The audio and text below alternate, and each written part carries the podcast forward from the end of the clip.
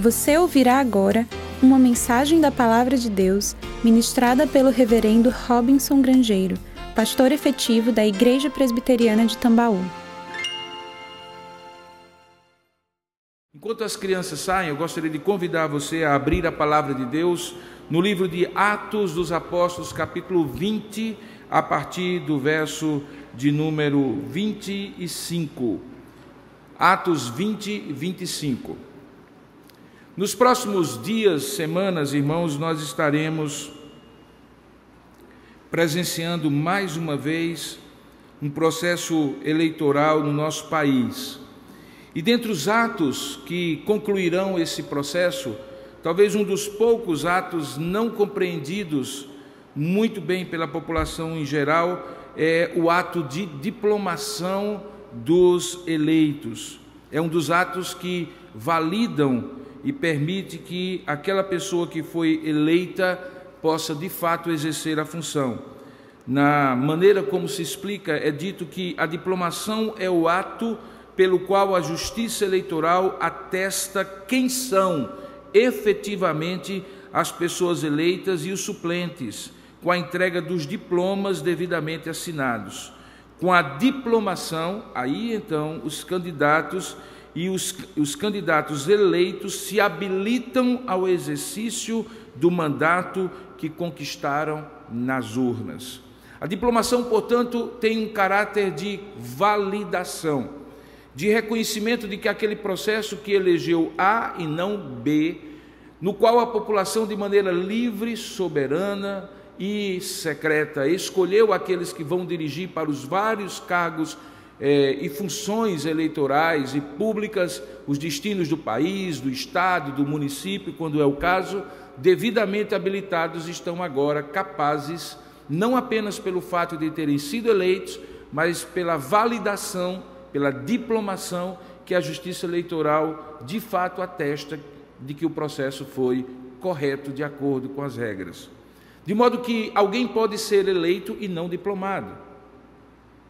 Alguém pode ter sido sufragado no seu nome, mas por alguma irregularidade ou questionamento dos adversários, aquele processo ser questionado. Inclusive, há um prazo em que esse questionamento pode ser feito, e só então, depois de esgotados todos os recursos do questionamento, então aquela pessoa é diplomada. E uma vez então diplomada, ela está completamente capaz, habilitada e autorizada a exercer a sua função.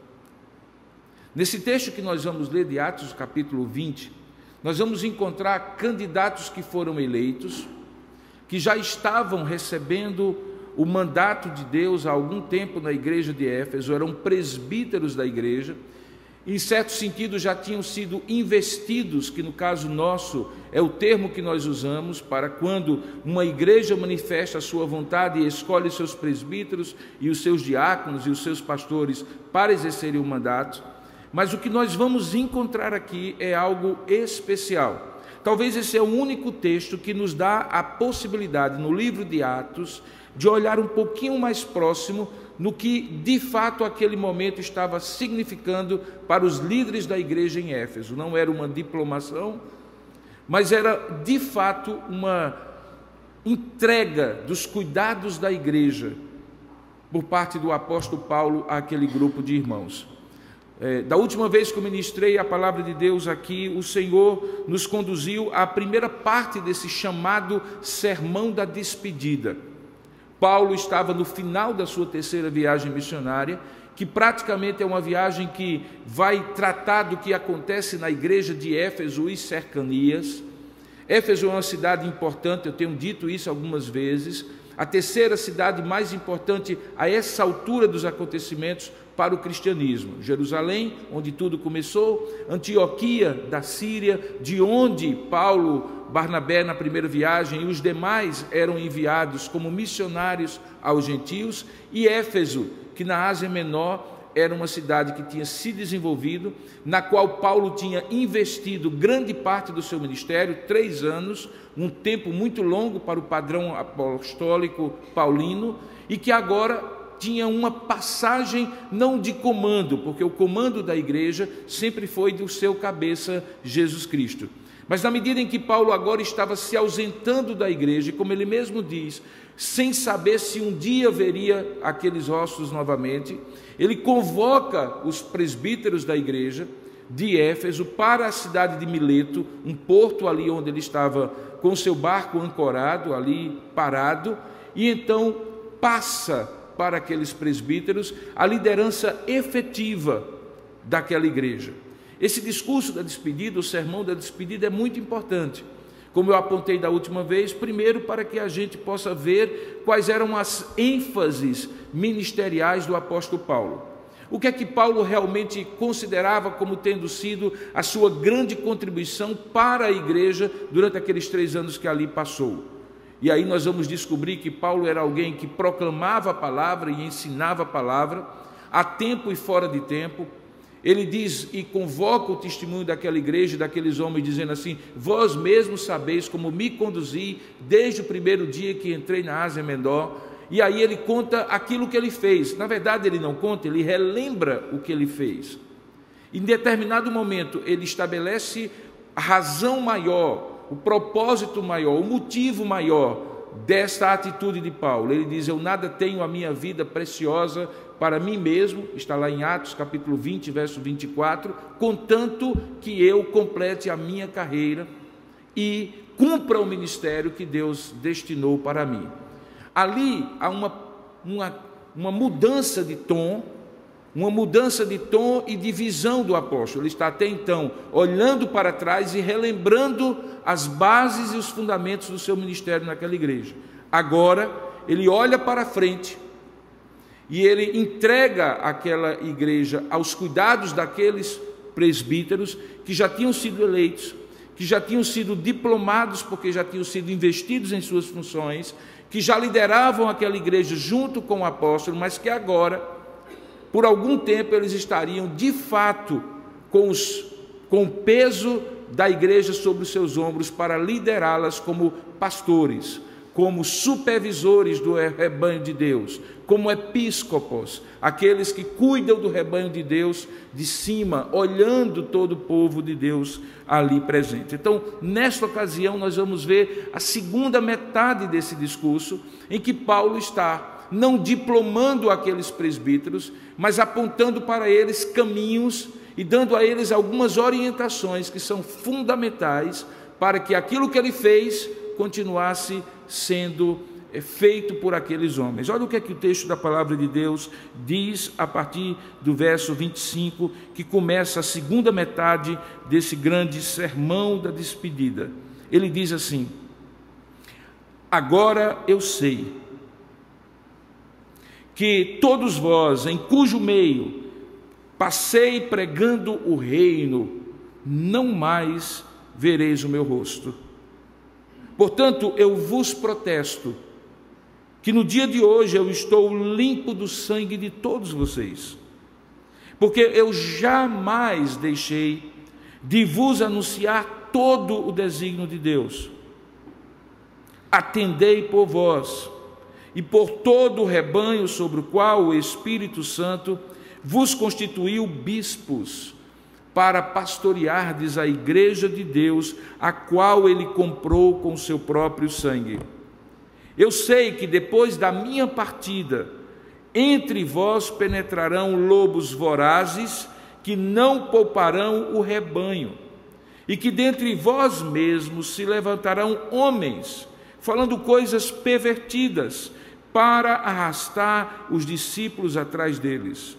Portanto, vigiai lembrando-vos que por três anos, noite e dia, não cessei de admoestar com lágrimas a cada um. Agora, pois, encomendo-vos ao Senhor e à palavra da sua graça, que tem poder para vos edificar e dar herança entre todos os que são separados, santificados por Ele. De ninguém eu cobicei prata, nem ouro, nem vestes Vós mesmos sabeis que estas mãos serviram para o que me era necessário, a mim e aos que estavam comigo. Eu tenho-vos mostrado em tudo que, trabalhando assim, é mister socorrer os necessitados e recordar as palavras do próprio Senhor Jesus, quando diz: Mais bem-aventurado é dar que receber. Que Deus abençoe a sua palavra lida. Amém. Curva a sua cabeça por um instante, vamos pedir que o Senhor ilumine a nossa mente e fale ao nosso coração. Oremos juntos por alguns momentos.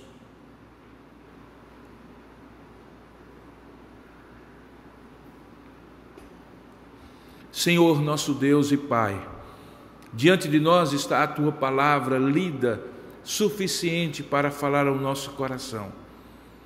Pedimos tão somente agora que o teu Espírito nos ilumine a mente, abra o nosso entendimento e nos permita ouvir a tua voz por meio da tua palavra escrita, porque foi inspirada, registrada para o nosso deleite e edificação ainda hoje ela é palavra do Senhor para nós. Fala conosco, Senhor, é o que nós oramos em nome e para a glória de Jesus Cristo. Amém.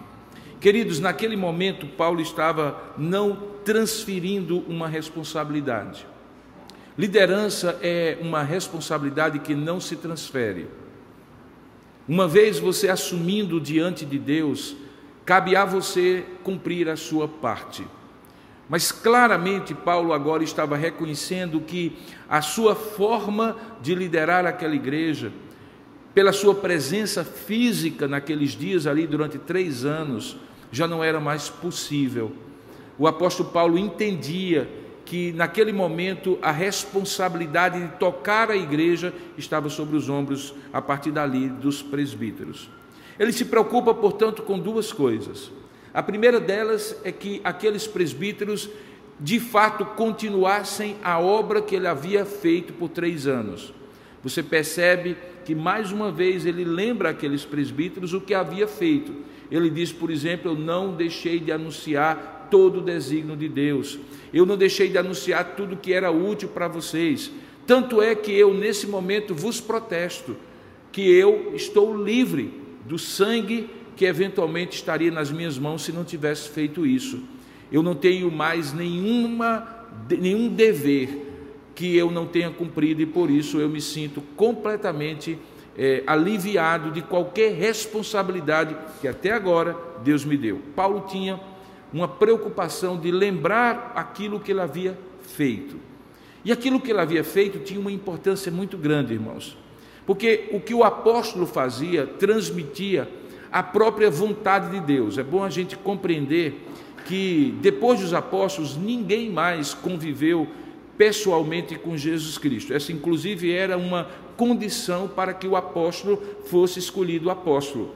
Alguém que tivesse tido um encontro pessoal com Jesus Cristo, que tivesse convivido com ele, como os onze conviveram, ou que tivesse tido um encontro, mesmo depois da ressurreição, como Paulo teve no caminho de Damasco.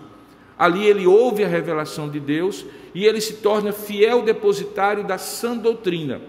A palavra do apóstolo era considerada, considerada nesse período a própria palavra de Deus. Veja, eles só tinham as escrituras do Antigo Testamento, como judeus, alguns que eram, e que continuavam sendo a antiga aliança, base para a nova aliança, para o evangelho de Jesus Cristo, e aquilo que eles conheciam nesse novo período era aquilo que os apóstolos transmitiam como sendo palavra de Deus. Isso é tão verdade que você encontra no final desse versículo, no final desse texto, um versículo em que Paulo diz que Jesus falou algo que não está registrado nos quatro evangelhos. Se você for lá nos quatro evangelhos, você não vai ler em nenhum lugar Jesus dizendo: mais bem-aventurado é dar do que receber. Mas o apóstolo Paulo disse que Jesus falou isso. A tradição oral de que ele teria ouvido isso do próprio Deus, dava a ele a autoridade de dizer: Jesus disse isso, mesmo que para a história isso não fique registrado nos relatos dos quatro evangelhos, porque a palavra apostólica era a palavra do próprio Deus. Se você recorda, Atos capítulo 2, verso 41, diz que eles perseveravam como igreja na doutrina dos apóstolos. Aqueles que escrevem os livros do Novo Testamento estão debaixo da autoridade dos apóstolos ou são eles mesmos apóstolos. De modo que tudo aquilo que era apostólico era, de alguma maneira, transmissão do conhecimento de Jesus Cristo. Nós temos então agora um momento em que, apesar disto ser verdade, Paulo presencialmente não poderia estar mais em Éfeso. O que fazer?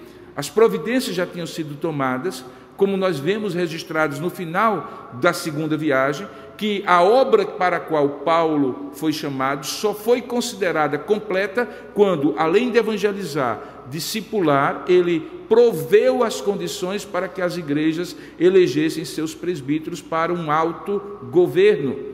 Isso era o trabalho apostólico e evangelizar, discipular, formar liderança e permitir que a igreja livremente escolhesse seus presbíteros e seus diáconos, e especialmente os seus presbíteros, para que tivessem governo próprio. E uma vez acontecendo isso, aquela igreja estava pronta para andar com as próprias pernas. Isso já tinha acontecido. O processo eleitoral já tinha acontecido. Não é registrado no livro de Atos, mas nós encontramos em alguns momentos a instrução da palavra de Deus dizendo que a igreja foi conduzida pelos apóstolos para escolher os seus presbíteros. A questão agora é que eles teriam exclusivamente até que Timóteo, discípulo de Paulo, viesse assumir aquela igreja, os cuidados pastorais sobre aquela igreja. E aí vem a segunda preocupação do apóstolo Paulo. A primeira é a preocupação da continuidade, para que o ensino apostólico continuasse sendo o ensino ensinado pelos presbíteros, que não houvesse deturpações e desvios para que aquela igreja não desencaminhasse depois da partida do apóstolo. A segunda preocupação dele era que os apóstolos tivessem a capacidade de fazer algo que todo líder sabe que tem que fazer. Seja um líder de um pequeno ministério, pastor de uma igreja, um líder nacional, que é cuidar de si mesmo do ponto de vista espiritual e cuidar dos outros debaixo de quem, debaixo dele, que foram colocados debaixo dele para os cuidados pastorais. Por isso que em dado momento, no verso 26, ele coloca nesses termos e nessa sequência: atendei por vós, ou seja, tomai conta de vós mesmos, cuidai de vós mesmos e também de todo o rebanho, porque é impossível ao líder cuidar da espiritualidade do rebanho se ele mesmo não cuidar da sua própria espiritualidade. O apóstolo Paulo, em alguns momentos, inclusive, instrui o pastor que viria a substituí-lo a cuidar de si mesmo e da sã doutrina. Ou seja, cuidar da sua própria vida espiritual e, cuidando da sua vida espiritual, cuidar daqueles que estavam sob os seus cuidados. Há um ditado que nós sabemos que saco vazio não se põe em pé do ponto de vista espiritual, um líder que não cuida de sua vida devocional com Deus não vai ter o que dar e alimentar ao rebanho. E essa era uma preocupação do apóstolo Paulo. E essa era uma preocupação muito pertinente. Porque veja, é muito fácil você se envolver como líder na mecânica da liderança que você tem que exercer, nos cuidados, nas providências.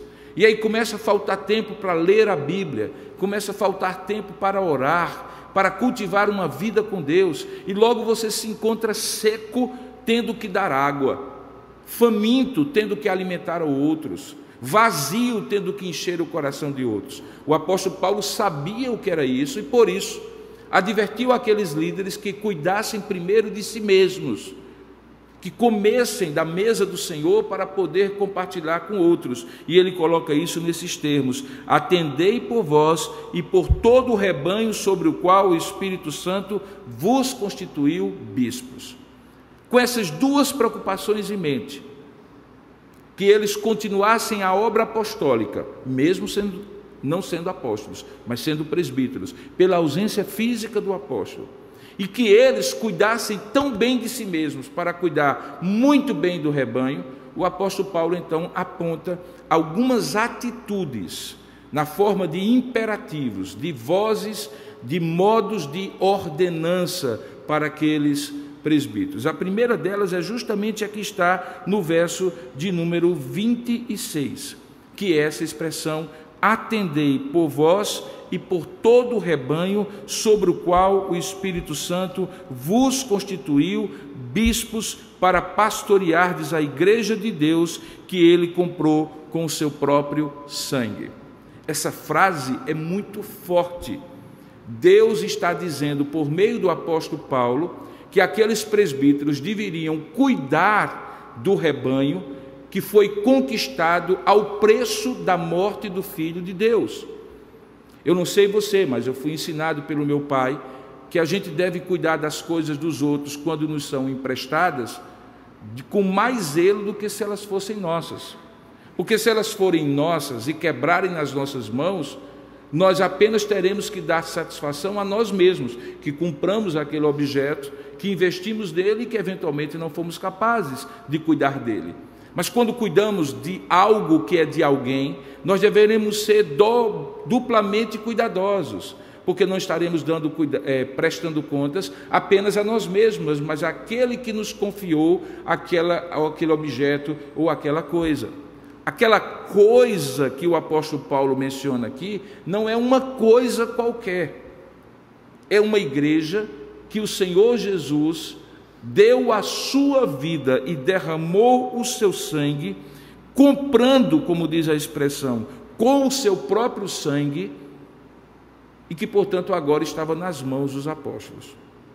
Essa é a ideia de um presbiterato, de alguém que é chamado por Deus para cuidar do que há de mais precioso no reino de Deus: vidas que foram compradas pelo sangue do Cordeiro, custaram a vida do próprio Filho de Deus e que agora são colocadas nas mãos dos presbíteros, para juntamente com os pastores, que também são presbíteros, aqueles que supervisionam o rebanho, para que eles possam um dia entregar de volta a quem lhes confiou, dizendo: Tu me entregaste assim e está melhor ainda do que na condição anterior, porque inclusive é isso que é nos dito, que nos é ensinado, que nós devemos entregar aquilo que nos é confiado numa condição ainda melhor do que quando nós recebemos.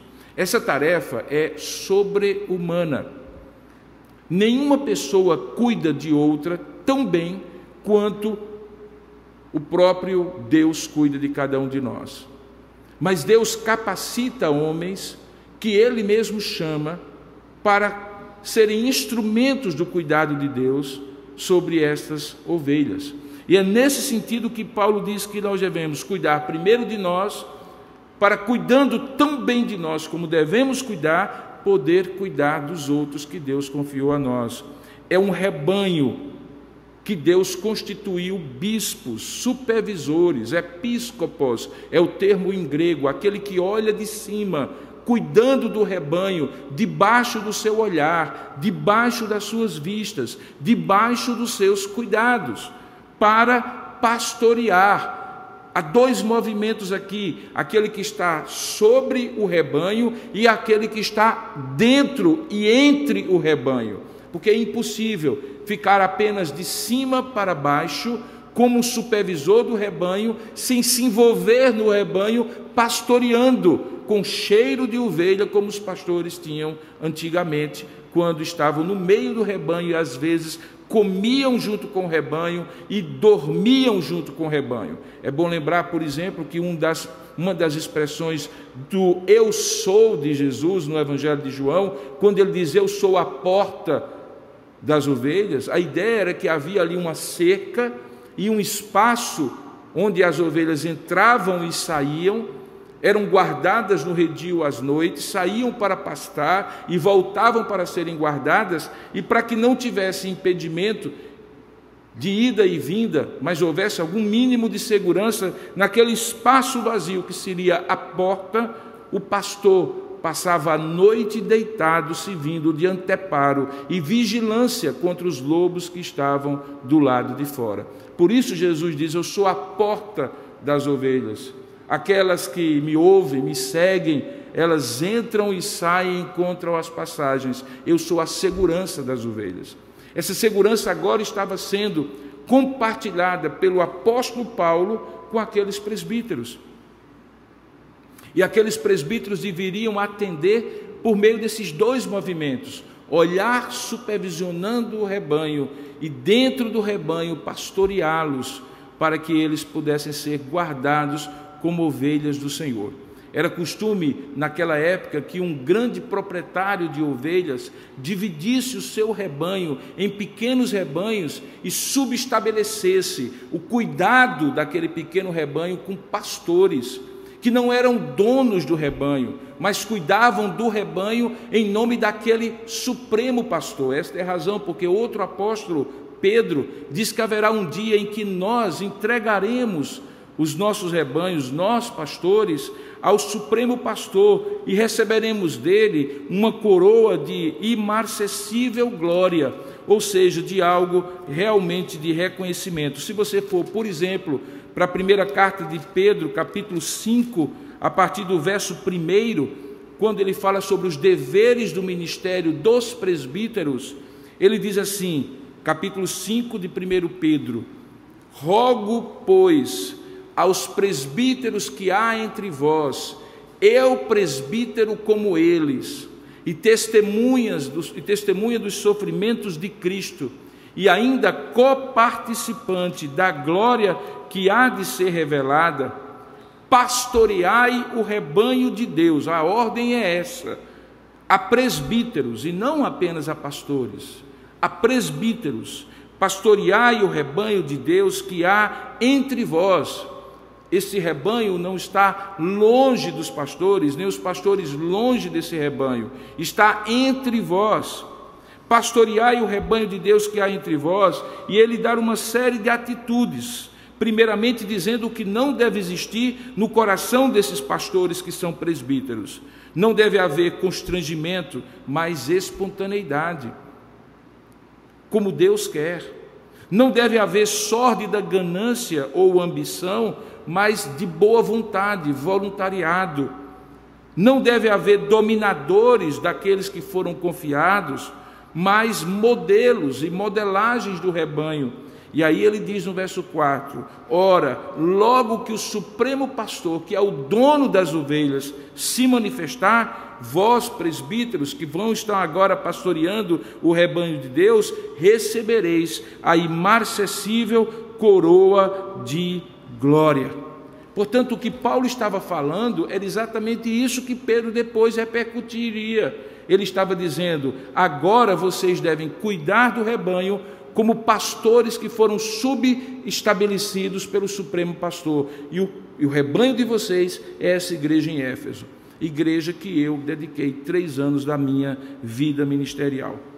Então, o primeiro mandamento que Paulo passa para os seus presbíteros é: sejam pastores de si mesmos e sejam pastores do rebanho que Deus confiou a vocês, sabendo que esse rebanho não é de vocês, esse rebanho é do Supremo Pastor e um dia vocês têm que devolver para eles. Há uma coisa muito, muito estranha, vamos colocar assim, em ser pastor em ser presbítero de uma igreja. E eu vou compartilhar com os irmãos. É que nós nos sentimos donos da igreja, sem sermos donos da igreja. Que nós devemos ter a consciência de que se alguém precisa chamar essa igreja para dizer é minha e eu tenho que cuidar como se fosse minha, são os pastores e os presbíteros da igreja. Talvez a pior o pior erro de um presbítero é o erro da omissão, do descompromisso, de quem está fazendo alguma coisa como se não estivesse debaixo da responsabilidade de ter assumido isso diante de Deus e, portanto, saber que um dia vai ter que devolver o que assumiu a Deus. Mas é óbvio que esse pastor e esse presbítero não são efetivamente os donos da igreja. Alguns acham que são. E Deus muitas vezes os envergonha quando mostra que a igreja é dele e não nossa. Por isso ele disse: cuidado com a sórdida ganância ou ambição, que é quando nós somos confiados para tomar conta como se fosse nossa e achamos que é nossa, e não é nossa, é do Senhor Jesus. Paulo então diz: para que isso não aconteça, pastoreie primeiro o seu próprio coração. Deixe claro ao seu coração que você é um fiel depositário de algo que não é seu, mas que você deve cuidar como se seu fosse.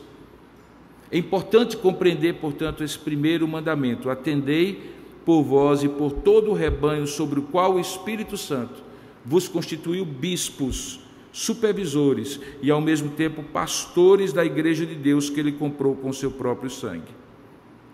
O segundo mandamento que ele dá tem a ver com aquilo que um pastor precisa fazer por meio da sã doutrina. E quando eu falo pastor, é o pastor presbítero e o presbítero pastor. Ele diz assim: Paulo, conscientemente, no verso 29, eu sei, eu tenho certeza, eu estou consciente, eu já percebo que depois da minha partida, entre vós, e aí ele fala de dois grupos de perigos, penetrarão lobos vorazes que não pouparão o rebanho. É gente de fora entrando no redil das ovelhas.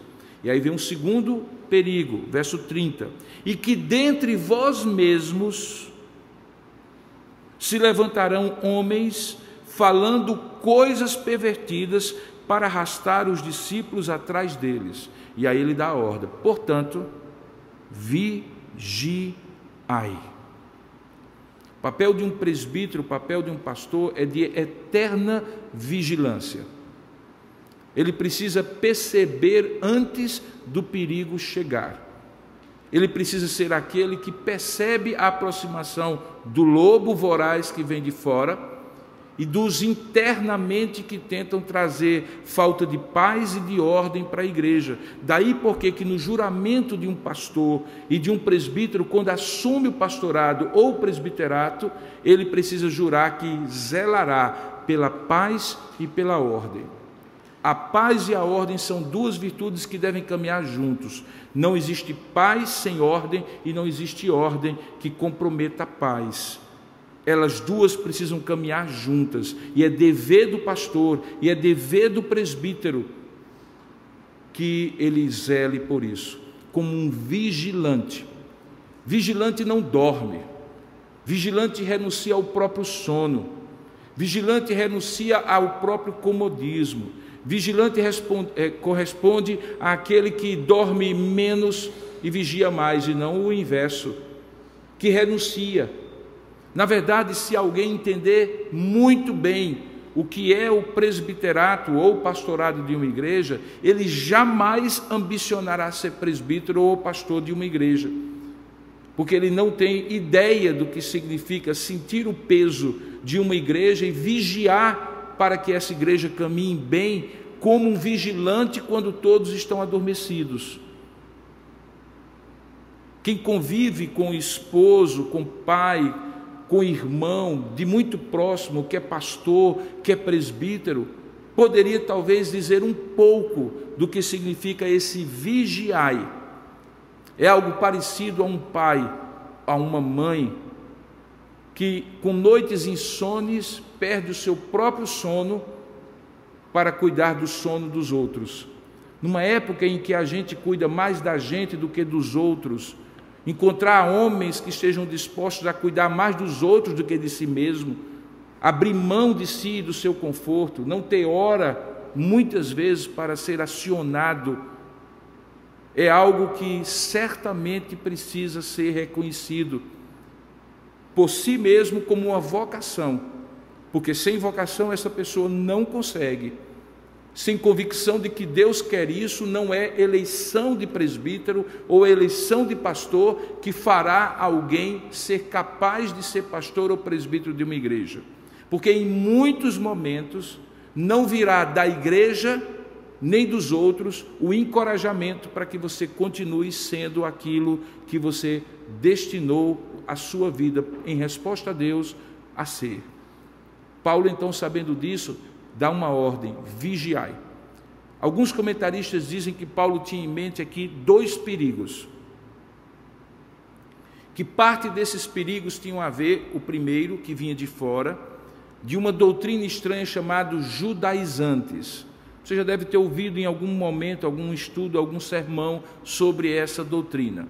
Basicamente eram aqueles judeus, alguns deles inclusive já cristãos, que ainda muito impregnados de uma mentalidade judaica, entendiam que antes de um gentio se tornar cristão, ele tinha que se tornar judeu. Ele tinha que ser circuncidado, submeter aos rigores da lei, como um judeu que vinha do judaísmo. Parecia ser uma coisa inócua, sem, muito, sem muita relevância, mas na verdade não é. Paulo chega a escrever uma carta inteira, a carta aos Gálatas, para tratar de que isso era um retrocesso. E por quê? Porque o evangelho da graça de Deus nos dispensa de viver a lei para termos uma justiça que provém da lei. Não é pelo cumprimento da lei nem da circuncisão que alguém é justificado. Nós somos justificados pela fé baseados na graça de Deus e não nos méritos do cumprimento de uma lei. O fato é que você vai encontrar no livro de Atos que todas as vezes que Paulo ia no lugar, principalmente na região da Galácia do Sul, na sua primeira viagem, razão porque ele precisou voltar na segunda vez para continuar pastoreando aquelas igrejas. Da primeira vez, quando ele foi plantando a igreja de Antioquia da Pisídia, Icônio, Listra e Derbe, em cada uma dessas igrejas, Paulo saía de um lugar para outro e por trás dele, na mesma trilha, chegavam os judaizantes, questionando o ensino da justificação pela fé baseado na graça de Deus, tentando impingir sobre os novos discípulos um peso que eles mesmos não carregavam, de que agora eles tinham que cumprir a lei e fazer por onde, senão poderiam perder a salvação, porque a salvação para eles não era apenas uma questão de confiar nos méritos de Cristo, mas de ter um mérito próprio e criar uma sinergia. Deus faz uma parte e eu faço a outra, e o meu resultado de salvação depende do que Deus faz e do que eu faço. Essa doutrina ainda hoje existe hoje presente no nosso meio. Chama-se legalismo uma doutrina que pode tirar o homem do centro da graça de Deus. E Paulo entendia que eles eram lobos vorazes que iriam penetrar no rebanho e que a igreja de Cristo, pastoreada por esses presbíteros, deveriam estar vigilante para que quando o lobo entrasse pela porta e antes mesmo dele entrar, ele pudesse levantar a doutrina da verdade e dizer: a justificação é apenas pela fé baseada na graça de Deus. Um trabalho contínuo de contrapropaganda, de contranarrativa, de apologética, de defesa da fé cristã, para que aqueles não se desviassem do verdadeiro evangelho e, como dizia o apóstolo Paulo escrevendo aos Gálatas, retrocedessem para outro evangelho, que não era outro senão um que vinha do diabo. Tanto é que ele diz que se ele mesmo, ou um anjo supostamente enviado por Deus, pregasse tal doutrina, que ele fosse considerado anátema, maldito, condenado diante de Deus. Paulo diz: os presbíteros precisam vigiar em relação a isso. Por isso que presbítero, assim como pastor, e não apenas os pastores que fazem curso teológico, mas os presbíteros também precisam ser bem formados na doutrina cristã. Presbítero tem que ensinar, se Deus der dons, talvez até mesmo pregar do púlpito. Mas se ele ensina na escola dominical, se ele doutrina num pequeno grupo, se ele dirige um estudo bíblico com a doutrina reta, correta, que é fiel ao apostolado, ele vigia sobre o rebanho. Obviamente que ele não pode impedir que a heresia chegue aos ouvidos da ovelha, mas ele pode prevenir a ovelha para rebater essa heresia. E uma vez ouvindo, ele precisa ter as condições de dar à ovelha os argumentos, os ensinos, para que esta ovelha possa manter a sua ortodoxia, a sua crença correta e reta. O ensino de um presbítero tem valor tanto quanto o ensino de um pastor, até porque quando nós dividimos por uma questão organizacional pastores em presbíteros docentes, esse é o termo, e presbíteros como presbíteros regentes, é só e tão somente uma divisão organizacional, porque na Bíblia Sagrada, pastor rege a igreja e presbítero também pastoreia a igreja. Ele precisa pastorear por meio da sã doutrina. Um presbítero não é alguém que apenas dirige do ponto de vista da gestão, um presbítero pastoreia a igreja.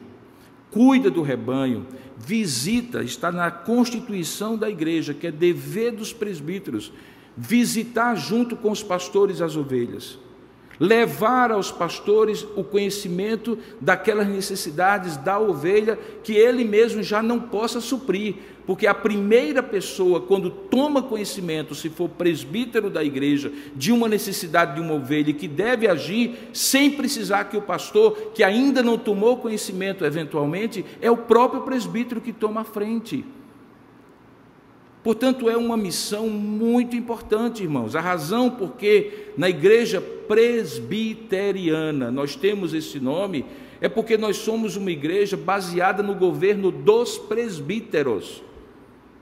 A eleição de presbíteros, como nós vamos fazer no próximo domingo, razão porque, de maneira muito providente, Deus trouxe esse sermão justamente nesta noite e tecnicamente nós estaríamos aqui dando posse e investindo aos presbíteros eleitos, se tivesse acontecido a eleição hoje pela manhã, é porque de fato uma igreja sólida e saudável, se ela for uma igreja presbiteriana, ela é uma igreja com presbíteros sólidos e saudáveis.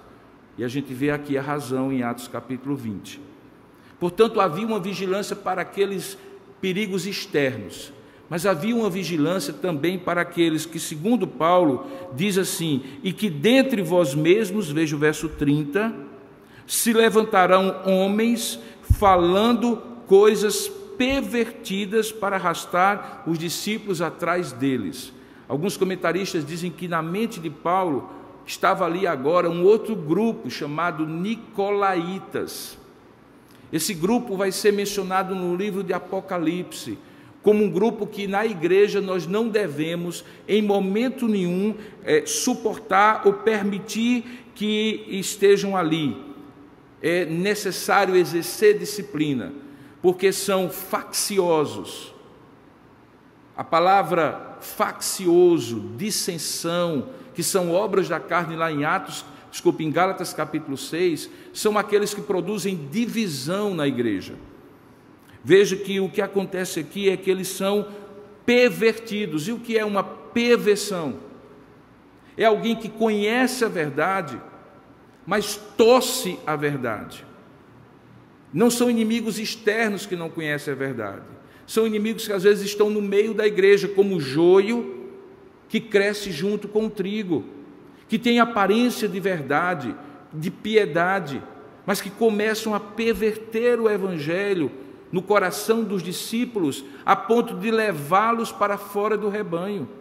Todo homem que, tendo liderança, especialmente presbíteros e pastores, que não segue uma linha muito reta, ou bastante ou suficientemente reta, que é a linha do Evangelho, e começa a perverter para um lado e perverter para o outro, faz o trabalho de um espírito faccioso, contencioso, de divisão, Diga-se passagem, a palavra heresia significa alguém que desvia, que torce, que corta, que distende a verdade, que perverte a verdade.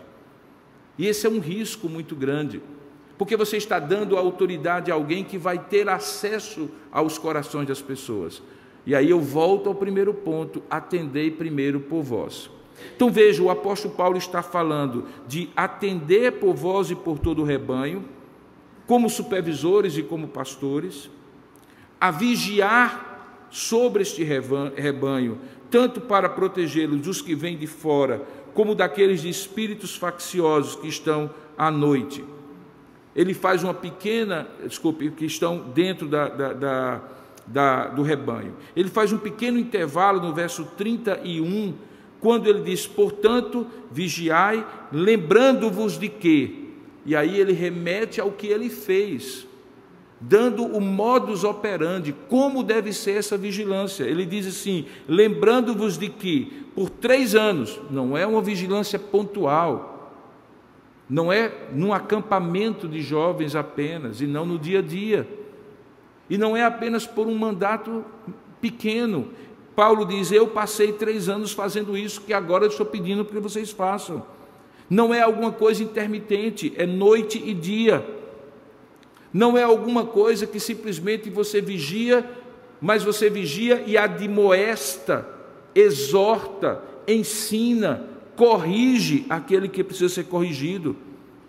Se tem uma coisa que presbítero não pode ter, é a pretensão de que será querido, admirado e apoiado em todas as suas ações. Na verdade, líder nenhum deve ter, deve estar envolvido num concurso de popularidade. Quem trabalha com gestão de pessoas, com liderança, tem que ter a coragem de dizer não. Tem que ter a coragem de ser chato, o chato da ocasião, de advertir quando ninguém está vendo o perigo de dizer assim, é por aqui, irmãos, e não como cada um quiser pensar, porque ninguém lidera fazendo concurso de popularidade. Quem não tiver uma resiliência interna de não ser reconhecido todo o tempo, querido todo o tempo, amado todo o tempo, mas no longo termo ser reconhecido como alguém zeloso, não lidera nem a sua própria casa. Imagine uma família com três, quatro filhos e um pai fizer plebiscito toda hora para decidir as coisas com os filhos e com a esposa. Vai ter um momento que a decisão estará sobre os seus ombros e ele terá que decidir com o ônus e o bônus da decisão. Assim também o presbítero na igreja, razão porque Paulo diz que nós devemos escolher presbíteros que governem bem a sua casa, porque quem não governa bem a sua própria casa, como governará a casa de Deus? Agora, digam-me vocês, o pastorado e o presbiterato de uma igreja é para qualquer um? Não, não é, irmãos. É para quem quer? Não. É para quem é escolhido. É fácil? Não. E, particularmente no caso dos presbíteros, é voluntário, o que significa abrir mão de algumas horas que poderiam estar sendo investidas junto com a sua família ou nos seus labores, inclusive com prejuízo financeiro, porque o tempo gasto na igreja, investido nesse ministério, é tempo retirado da sua função laboral, do seu tempo de descanso.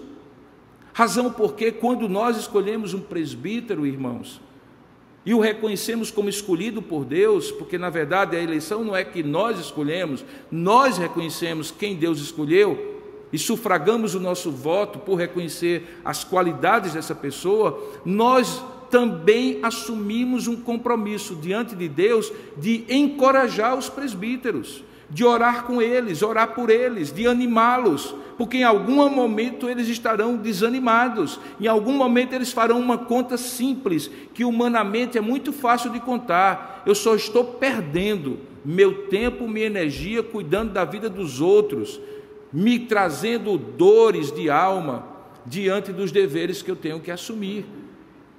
Como qualquer outro ser humano, em algum momento ele diz assim: Senhor, passa de mim este cálice e é preciso ser encorajado pela igreja que ele pastoreia. Quantas vezes um pai de família chega cansado, uma mãe chega cansada no final de um dia, e é o carinho do filho, o sorriso do filho, o amor do filho que renova as nossas forças. Quantas vezes um presbítero vai entrar por aquela porta desanimado porque passou as suas lutas no dia a dia, ainda teve que cuidar de cada um de nós e que precisará ter o reconhecimento, a oração, o abraço, o carinho, o encorajamento, porque nós estaremos dizendo para eles muito obrigado por cuidarem de nós. É o pagamento que eles precisam. A consciência de que Deus está usando pelo reconhecimento da igreja, de dizer muito obrigado por cuidar de nós. Quando o filho diz a um pai, obrigado, painho, por alguma coisa que você dá para ele, é claro que você não deu porque queria o obrigado. Você deu porque sente que tem dever de cuidar da sua família. Mas quando você recebe o obrigado, você se encoraja para fazer mais ainda. E é exatamente a relação de ovelhas e pastores, de ovelhas e presbíteros que Paulo descreve. Depois de ter feito então e dito que com lágrimas ele não cessou de admoestar dia de, de um, ele então dá algo que é a única coisa que o presbítero que ele estava dirigindo precisava receber, que era a entrega daquele presbítero aos cuidados de Deus. Veja o que é que diz o verso 32. Agora, pois, encomendo-vos. Quando a gente era criança, quando eu era criança lá em Campina Grande, que minha mãe me dava um dinheiro para entregar na casa de uma vizinha, para pagar alguma coisa, ou na, na quintanda, na mercearia, para que ninguém soubesse que eu estava carregando dinheiro. Então ela dizia assim para mim: quando chegar lá na casa de Dona Maria, você diz assim: Dona Maria, minha mãe mandou uma encomenda para a senhora. Porque todo mundo sabia que encomenda podia ser qualquer coisa, mas ninguém sabia o que, era. Encomendar é entregar com confiança algo que é valioso para você a alguém que vai receber em confiança. Olha o que é que Paulo diz. Ele diz assim: Agora, pois, eu entrego ao Senhor com confiança e a palavra da sua graça, porque ela tem poder para edificar vocês e dar herança para todos os que são santificados. Paulo então faz uma passagem, uma diplomação para aquele novo momento. Eles já eram presbíteros, eles já cuidavam da igreja, mas agora eles tinham que assumir por um período, até que, Tom, que, que Timóteo tomasse conta daquela igreja e liderasse aquele rebanho, a responsabilidade daquele, daquela igreja. E aí ele diz o que ele fez, e ao dizer o que ele fez, ele indica para aqueles presbíteros ainda algumas outras coisas. Por exemplo, ele diz: Olha, de ninguém cobicei prata, nem ouro, nem vestes. Ele está dizendo aquilo que Pedro vai dizer aos presbíteros: Não pastoreiem essa igreja por cobiça, nem mesmo cobiça subjetiva. Porque às vezes você pode pensar e dizer assim: não, mas alguém que tem uma boa condição financeira talvez seja o melhor presbítero porque ele não vai ter nenhuma outra, nenhum outro interesse a não ser servir, já que ele não vai precisar de nada que a igreja possa beneficiá-lo. Mas existe um interesse que é subjetivo, às vezes as pessoas podem ser levadas pela vaidade de mandar, pela vaidade de serem reconhecidos, pela vaidade de terem prestígio. Você quer saber o que é que faz, por exemplo, como eu vi nesta semana, um homem bilionário, herdeiro do grupo de Antônio Hermílio de Moraes, o candidato nessas eleições mais rico do que foi aferido pelo TSE, 5 bilhões e 100 milhões de reais de renda. A pergunta que eu faço para você, sem emitir juízo de valor, você acha que esse homem precisa da vida pública por alguma razão material? O que é que talvez esteja levando esse homem a não ser a busca talvez pelo poder, pelo prestígio, pela vaidade. Se for para servir a nação, que seja. Mas os históricos de homens poderosos que já eram ricos e bem-sucedidos e que se envolveram na vida pública, grande parte desse histórico é simplesmente pelo prestígio de ser chamado de governador, deputado, senador e assim por diante. Infelizmente, isso faz parte do coração humano. E na igreja pode não ser diferente. Por isso, Jesus, isso, Paulo diz nesse momento que Jesus o conduziu a ser um homem que de ninguém cobiçasse prata, nem ouro, nem vestes. E essa prata, ouro e vestes que são materiais também podem ser extrapolados para qualquer benefício humano, vaidade, prestígio, poder. O coração humano é muito enganoso. Tem gente que precisa de ser reconhecido e fará tudo, e às vezes o poder dá esse reconhecimento. Tem gente que tem necessidade de controlar, e o poder humano dá essa possibilidade do controle. Por isso a gente precisa olhar para aquilo que os que nós vamos eleger, os que nós temos eleito, e aqueles que foram aqui escolhidos por Paulo, já tenham na sua história de vida um desprendimento, uma entrega voluntária, amorosa e não necessariamente cobiçosa, como Pedro vai advertir.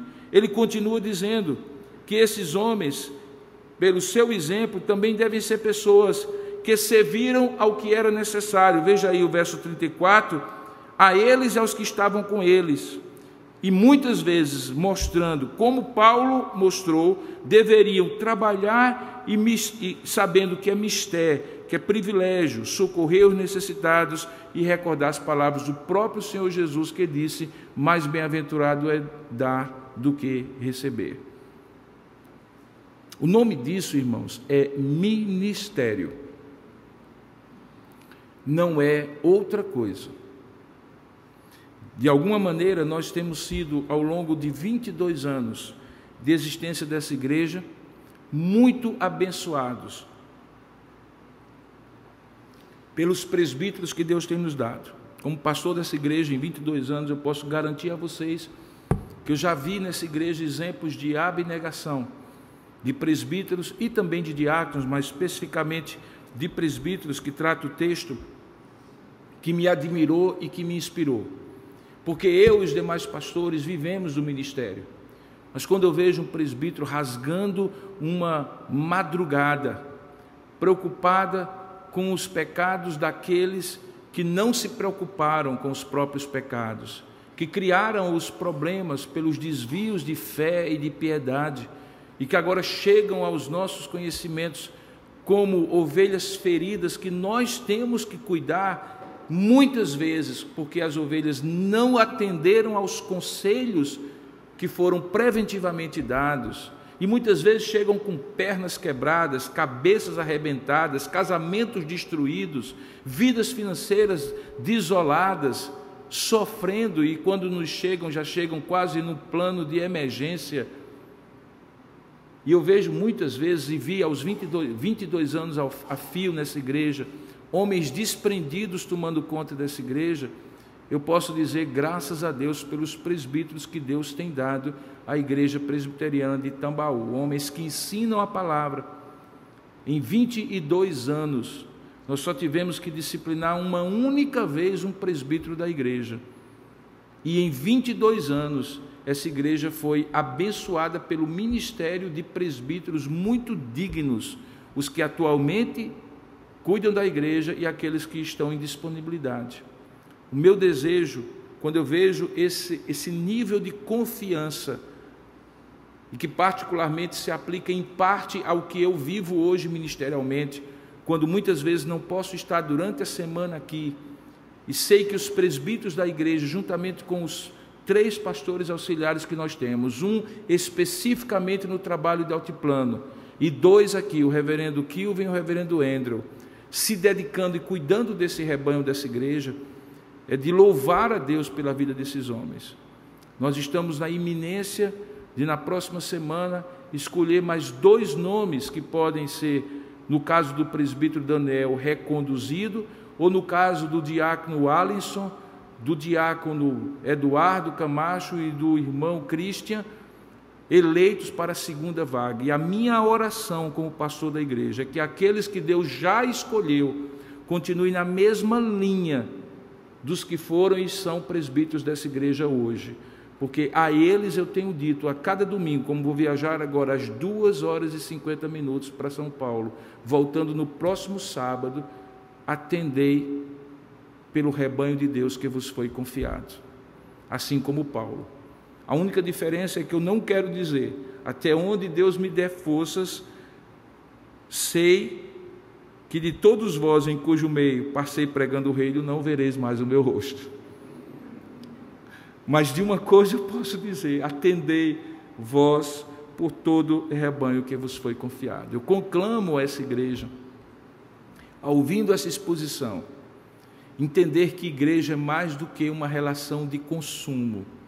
Talvez seja uma das tristezas dessas últimas épocas é quando a gente imagina que vai sair de casa e a gente vai pensar assim: eu vou para receber uma mensagem que atenda a minha necessidade. Deus fala ao seu coração, mesmo numa mensagem como esta, em que teoricamente você não teve uma aplicação devocional da palavra ao seu coração, mas que você foi levado a refletir sobre o que é isso aqui, irmãos.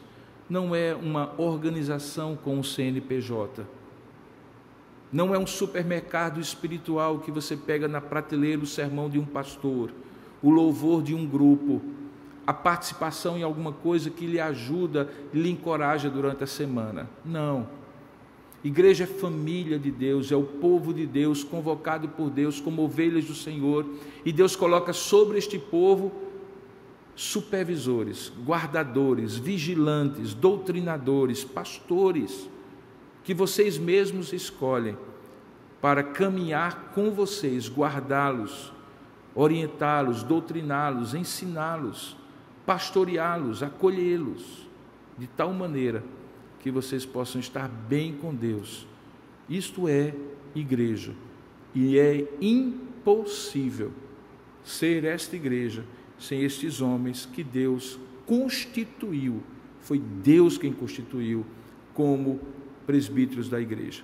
Nessa semana nós vamos ter sete dias para colocar diante de Deus os presbíteros que nós vamos escolher. Além deles, nós vamos escolher quatro diáconos que são muito importantes para a vida da igreja. Eles não têm o governo espiritual nas suas mãos, mas eles são um órgão auxiliar ao conselho da igreja, que toma conta de toda a parte patrimonial, financeira, de todos os cuidados de ordem no culto, do recolhimento de ofertas, da contagem do dinheiro, do investimento, do cuidado dos necessitados, das necessidades que estão presentes e que muitas vezes a igreja nem conhece. Quem conhece são os presbíteros e os diáconos. Nós precisamos também orar para que nessa semana quatro homens também sejam escolhidos conforme a vontade de Deus. Eu conclamo, portanto, a igreja a dedicar durante essa semana algum tempo na sua vida devocional para lembrar diante de Deus, Senhor, abençoa os presbíteros da nossa igreja, abençoa os diáconos da nossa igreja, aqueles que são e aqueles virão a ser. É fundamental para que essa igreja escolha bem para a glória de Deus e nós tenhamos dias de paz e de crescimento espiritual para essa igreja. Nenhum pastor pastoreia uma igreja sem o auxílio irmanado desses irmãos queridos, que voluntariamente são escolhidos por vocês para cuidar da igreja. Eu gostaria de, nesse momento, inclusive, orar por isso e convido você a orar comigo. Ó Deus amado e querido Pai, ao aplicar esta palavra, Senhor, lembrando daquele momento sublime em que o apóstolo Paulo, certamente com o coração doído pela despedida daqueles homens com quem ele tinha convivido por três anos, entrega a igreja aos cuidados dele, deles, de cada um deles e deles como um grupo de presbíteros. Nós nos lembramos também deste momento da história da nossa igreja presbiteriana de Tambaú. Agradecidos pelo histórico de presbíteros dedicados, de diáconos consagrados a Ti que nós temos tido. Mas nesse momento nós precisamos que o Senhor nos conduza na direção de escolher homens segundo o Teu coração, que estejam imbuídos da missão que eles estão se dispondo a cumprir diante de Ti e diante do rebanho. Escolhe, como certamente já escolheste, tu mesmo, por intermédio do sufrágio do voto. E como teu povo, nós nos submeteremos de maneira harmônica e de todo o nosso coração ao governo desses presbíteros da igreja. Desde já capacita, abençoa com a melhor das motivações, com todos os dons e talentos devidamente amadurecidos que tu tens dado a cada um deles e que assim, ó Deus, a tua igreja caminhe numa nova etapa, com novos homens ou aqueles que serão reconduzidos segundo a tua vontade, para que o teu nome continue sendo glorificado por meio desta igreja. Nós oramos assim, Pai, confiando este rebanho a ti, encomendando a ti, ó Deus, este rebanho. Tu que és o nosso supremo pastor, e nós apenas pastores auxiliares teus. Nós assim fazemos, em nome e para a glória do Senhor Jesus. Amém. Você encontrará mensagens como esta, além de outros conteúdos e informações, nos canais oficiais da Igreja Presbiteriana de Tambaú, no Facebook, Instagram e YouTube. Deus abençoe sua vida.